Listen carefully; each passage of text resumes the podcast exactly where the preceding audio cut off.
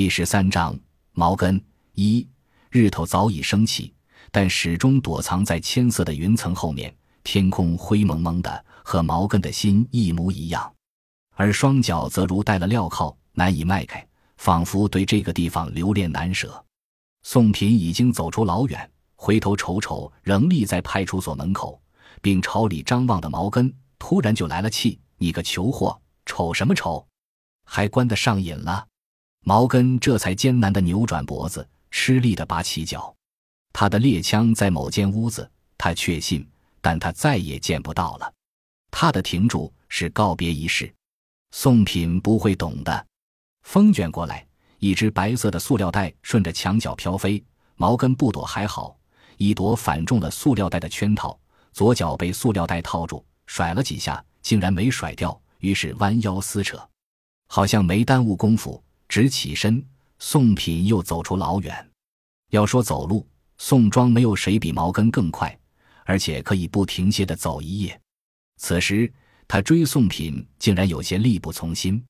十字路口，一条瘦骨嶙峋的黑狗正在旁若无人的撒尿。想来这黑狗也不受人待见，它的右后腿抬离地面一点点，懒散倦怠。毛根突然感觉到膀胱的膨胀，他弓了腰。仿佛整个身体蜕变成了膀胱。宋品再次回头，怎么又停了？毛根说：“憋尿了。”宋品骂：“懒驴上磨，早干什么了？”左右扫扫，多数店铺已经开门，卖电动车的、卖五金的早早吆喝上了。于是没好气道：“憋着。”到前面的墙角，毛根脸色苍白，龇牙咧嘴，憋不住了。毛根不是胡说，巨大的膀胱快要炸裂了。宋品又骂了什么，被转身点了支烟，假装没看见毛根在干什么。毛根已经顾不得这些，慌乱的解裤带，没有平时利索，在这样的紧要时刻，竟然想起那个夜晚的笨拙，憋得昏头胀脑，也没把送回裤带的机关打开，来不及多想，一闪而过，自然不敢对着店铺。也不敢正面朝着不时有行人经过的街道，他侧身勾头，掏出并死死摁住自己壮硕丑陋的怪物，灼热的液体喷射出来，在路面激出很大的声响。宋品厌恶的皱皱眉，往前走了几步，前面的音像店正在播放阿宝唱的酸曲，在宋品的理念中，所有关于哥哥妹妹的歌都叫酸曲，见个面面容易拉个手手难。只有吃不饱，甚至吃不上的饿汉子才酸，才有这种凄惶的感觉。他没饿过，因此听到酸曲就有说不出的优越感。他不是逮女人就上，从不乱来，更不利用手里的权力胡来。他相信自己凭借的是个人魅力。迄今，他只有麦香一个相好，而且是在女人出了车祸之后才和麦香好上的。他有苦衷。王大翠在外包着头脸，回家也不取下。睡觉也是，头巾像长在他的脸上，成了脸的一部分。若只包着脸也就罢了，别的部位也包着，他不能攻克。难道健壮的男人不该有个相好吗？他不敢把理由明白的说出来，也没必要。但在心里是理直气壮的存在。只有吃饱了，才能当个好书记。比如为了毛根，天没亮他就爬起来了。村里派出所来回跑了不下十趟，生生把摩托累坏了。优越感并未让宋品忘乎所以，他感觉到异样，忙低下头，发现双脚淹没在黄白色的液体中。宋品立即跳开，大骂：“你他妈属公驴的还是属母猪的？”毛根没有回应，尿得没完没了，他也着急。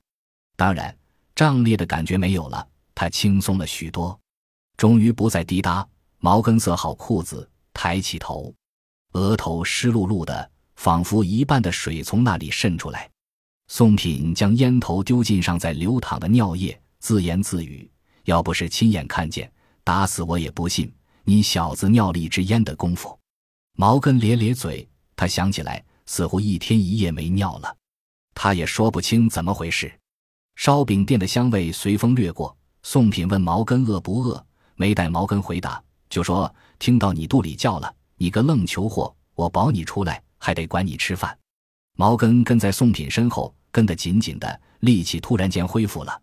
宋品要了两碗粥，四个红糖烧饼，咸菜是自取。宋品夹了一碟回来，见毛根坐着不动，皱眉道：“轮到我侍候你了，自己夹去。”毛根缓缓站起，他并不是等宋品侍候，而是囊中羞涩，不敢太主动，要这要那的。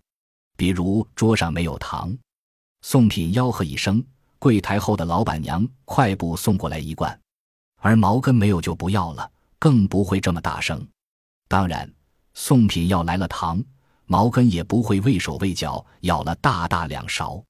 我饿了，宋品边嚼边说，随后叮嘱毛根灰扑扑的脸：“因为你个愣货，我一夜没睡呢。”毛根咬一口烧饼，慢慢嚼着，尽量不让自己的咀嚼盖过宋品的声音。他装着倾听的样子，可心思并不在宋品的话上，至少不完全在。一天一夜的煎熬之后，准确的说，应该是一天两夜。其中一个夜晚是在草野上度过的。毛根已经不是先前那个毛根了，换个说法，又是原来那个什么都不信的毛根了。他本就这样，是宋慧改变了他，让他变成另一个毛根。那个毛根柔软、长热，相信轮回，相信报应，连宋庄关于毛小根的传言。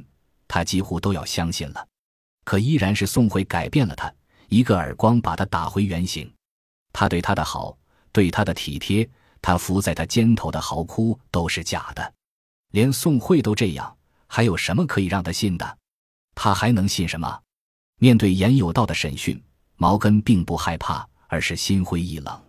没收了枪以及枪杀和那一小包火药，毛根当然心疼。那把单管猎枪是他一个零件一个零件组装起来的。趁他不注意，毛小根吞了一个螺丝扣。次日，他在毛小根的大便里扒了半天才找到。猎枪沾着毛小根的体温呢。严有道上门，毛根就知道保不住了，没用严有道费口舌，他就交出来。他心灰意冷，并不是因为猎枪被没收，而是他相信，依赖并为之疯狂的一切崩塌了。他没有任何抵赖。严有道问什么，他说什么，他什么都不在乎了，好像那一刻连毛小根都被抛到了九霄云外，还会在乎严有道的审讯吗？还会在乎坐牢吗？哎，怎样怎样？严有道说，考虑到他的实际情况，而且没有造成严重后果，他可以压下去。但如果毛根在私自造枪，必定坐牢。毛根被放出来了，这是真的，但他不相信严有道的话。考虑到他的实际情况，扯淡！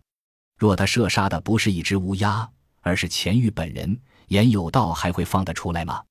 所以，他并不感激严有道。他没有坐牢，是因为还没到坐牢的份上。对宋品，毛根也是这个心思。宋品保他了，这不假，但他不相信宋品为他操碎了心。宋品来领他，带他到烧饼铺吃饭，这也不假。但他绝不相信宋品一夜没睡，不过他没有驳斥。如果有区别，也就这一点。以前他很容易跟人抬杠，比如叫人家把电视里的人喊出来。现在他只在心里对顶，他的心里横七竖八的堆着刀叉剑戟，顶撞也是不由自主。宋品只顾着说话，他喝了一半，毛根的粥碗已经空了。毛根吃了半拉烧饼，没再去盘子里拿。定定地望着宋品，宋品问：“还要粥吗？”毛根点头，宋品便冲柜台喊：“有一碗热气腾腾的粥端到毛根面前。”喝完，毛根又不动了。你怎么不吃饼？宋品问。毛根时说：“想留着给毛小根。”宋品稍稍怔了一下，随后叹口气：“你吃吧，有你带的。”宋品又给毛根要一碗粥，另加五个烧饼。小根跟着宋慧，饿不着的。宋品说：“我交代过宋慧了，你放心吧。”毛根吞咽着烧饼，含混的嗯了一声。毛小根饿不着，想来也是宋慧对毛小根的疼爱，毛根还是相信的。但宋品交代宋慧肯定是胡扯了。你个货，为什么要去惹如花？那女人你不知道吗？宋品质问。毛根能从宋品的用词判断宋品生气的程度。或愣货、愣求货，一般这三个等级，若骂屌愣求货，那说明他的肺快气炸了。宋品用的是货，意味着宋品的气消得差不多了。毛根见到宋品那张脸，就做好被炮轰的准备。没料吃掉两个烧饼，宋品的声音反放低了，虽然依然没什么好腔调。毛根本不打算回应的，这是他对付宋品的招。他不搭理，宋品打的就是空炮弹，打一百枚、一千枚，毛根也是毫发无伤。而现在，宋品低沉的语气不完全是斥责，还有好奇的成分。毛根不再装聋作哑。闷声道：“我没惹他。”宋品瞪他：“你射杀了乌鸦，还说没惹他？”毛根说：“乌鸦又不是他的。”宋品扬起筷子点着毛根的额头：“你别装傻。”毛根不相信钱玉会变成乌鸦，如花那么说，那是他脑子出问题了。毛根也不相信宋庄人都认为钱玉变成了乌鸦，尤其是宋品，他们附和他，不过是哄骗他。毛根摇头：“我不明白。”宋品敲一下碗，以示提醒。钱玉变成了乌鸦，他逢人就讲：“你敢说自己不知道？”毛根反问：“怎么变的？你看见了？”宋品被噎个半死，戳着毛根的眼窝骂：“愣货！你就是个愣球货！”毛根埋下头，大口吸粥，故意弄出很大的声音：“你不该的，毛根！别以为这事就算过去了。”宋品的语气又平缓了，他背后有钱庄呢。你的麻烦才刚刚开始，我不是吓唬你。如花不会轻易罢休，她是个死性女人，被她缠住，你这辈子甭想好。毛根说：“我不怕。”宋品说：“你当然不怕，你是个愣货。可是我怕，麻烦一桩接一桩。他妈的，我上辈子欠了你们，还是怎么的？啊？你说说，我是不是欠了你们？”又一碗粥灌下，毛根开开嘴巴，从宋品的侧面望出去，一辆拉着废纸箱的货车正经过烧饼铺门口。宋品又敲一下碗，毛根收回目光：“你给他道个歉，听见没？不管你信不信，你也要道个歉。”他心一软，或许就不会找你的麻烦了。一年三百六十五天，他没一日缺了乌鸦的事。你别管钱玉变不变乌鸦。就冲他的死性，说乌鸦是他的不为过吧？毛根说：“我不是故意的，确实他没有蓄谋。他和如花没过节，虽然那次他买花如花驳了面子，但他没记仇，那完全是意外。扣动扳机那一刹，他脑子是空的，背后有别的原因，他当然不会和宋品说。听见没？宋品把六个烧饼装进袋子。”毛根只吃了一个，毛根闷头不答。宋品扬着手，却不给他。毛根起身，嗯了一声，宋品才把袋子杵在怀里。修理部刚刚开门，老板蹲在门口刷牙，满嘴泡沫。宋品问他的摩托修好没有，老板含混的呜了一声，仍低头刷牙，刷了左边，又刷右边。宋品等不及了，走进房里，毛根没跟进去。他望望尚未从云层露脸，但依稀能辨出位置的太阳，低下头瞅着正慢条斯理刷牙的老板。毛根把烧饼揣到外套和内衣之间，饼上有余温。烧饼不怕凉，但热的更好。有宋品带着，半个小时就到宋庄了。毛小根能吃上热乎的烧饼，他想。宋品从房里出来，依然是摇摆的步态，好像崴了脚，脸色也不大好看。你没给修是吧？他问老板。老板终于刷完牙，灌了口水，仰脖晃晃头，突然喷到地上，嘴叉仍带着泡沫。怎么没修？宋品又问。老板腾空嘴巴，慢吞吞的回应：“化油器坏了，没法修。”宋品说：“没法修，换新的呀。怕我不给你钱，还是咋的？”老板说：“换也得你同意了才行。你要不换。”我还得拆下来，这是遇到过。宋品皱眉，那你打电话，我还等着骑呢。老板说你没留电话，我往哪儿打？宋品张张嘴，想说什么又忍住了。老板指了指，六七辆都在那儿等着修呢，谁都着急，只有我一个人。宋品问你那个伙计呢？昨天还在。老板说老婆生孩子了。宋品说：“换新的，没个腿还真不行。”又指着毛根说：“我一大早就来领他了，不行。”毛根没想到宋品突然扯到自己身上，很是不悦。但老板对宋品的话并不感兴趣，问他要好的还是次的。